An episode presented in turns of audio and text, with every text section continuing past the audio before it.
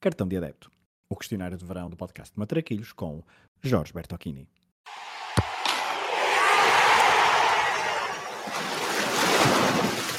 Olha a bolinha com creme, sem creme e com Nutella. Tem a mãe que não engorda, só larga.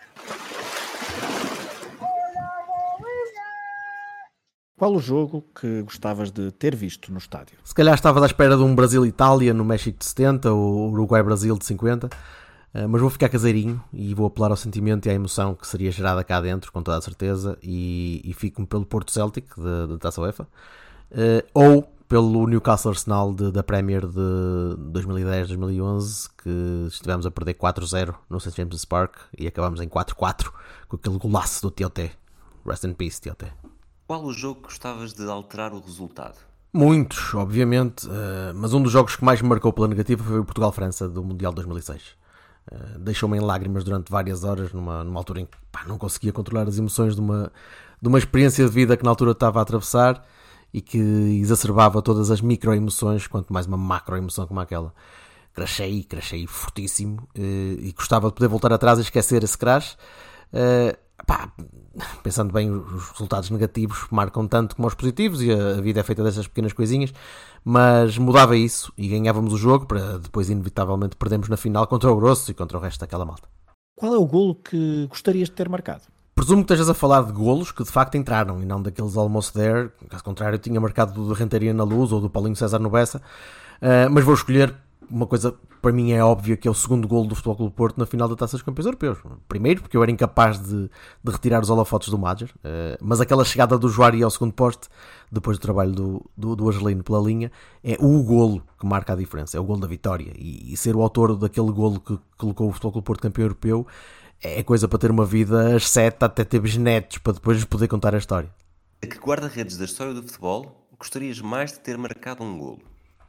Não é fácil, mas uh, eu acho que escolhi o Tony Schumacher uh, para depois fugir antes de levar nas trombas.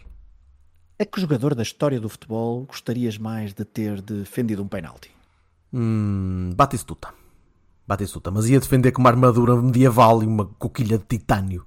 Se pudesse escolher ser adepto de um clube durante uma época histórica, qual é que escolherias? Ah, já fui, já fui e sou. E, e sou adepto do Futebol Clube Porto desde que me lembro. E já o era em 2002, 2013, 2003, 2004. Uh, não, não me parece que possa haver algum outro clube que consiga bater isto. Que combinação clube-treinador nunca aconteceu, mas deveria ter acontecido? Ah, Benfica e Miguel Cardoso. E ainda tenho esperança que um dia possa vir a acontecer. Se a final do Mundial tivesse de ser sempre no mesmo estádio, qual é que seria? Ora, uh, Wembley. Wembley, sim. Uh, tem bons acessos, tem um fuso horário impecável para ver o jogo aqui em Portugal e não é muito usado durante o ano, portanto acho que, acho que era a escolha ideal. Se tivesses de andar sempre com uma camisola de futebol vestida, qual equipamento que escolherias? Epá, eu tenho, tenho muita seleção cá em casa, mas uh, seria sempre com o, com o Futebol Clube Porto 97-98, com esquinas sempre no braço, porque aquela linha da capa era, era uma maravilha.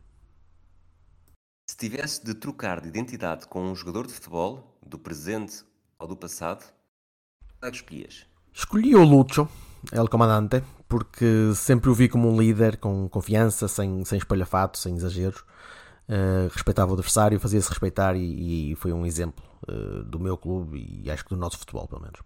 Qual o teu 5 ideal para um jogo no campo do bairro? Ora, uh, pá, fácil.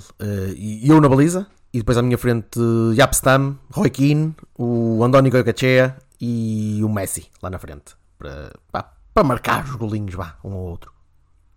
Quem é que escolhias para fazer dupla contigo numa partida de matraquilhos?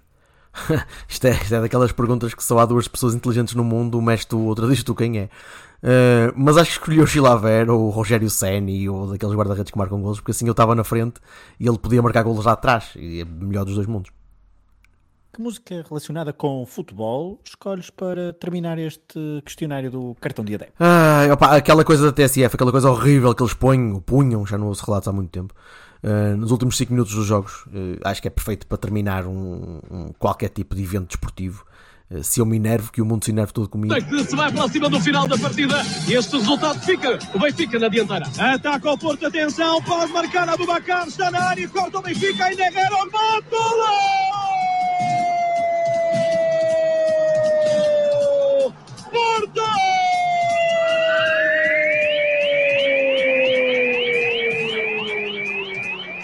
Eh, em alternativa, pode ser o Local Hero, que é a música eterna que toca nos alto-falantes do St. James's Park antes dos jogos do Newcastle.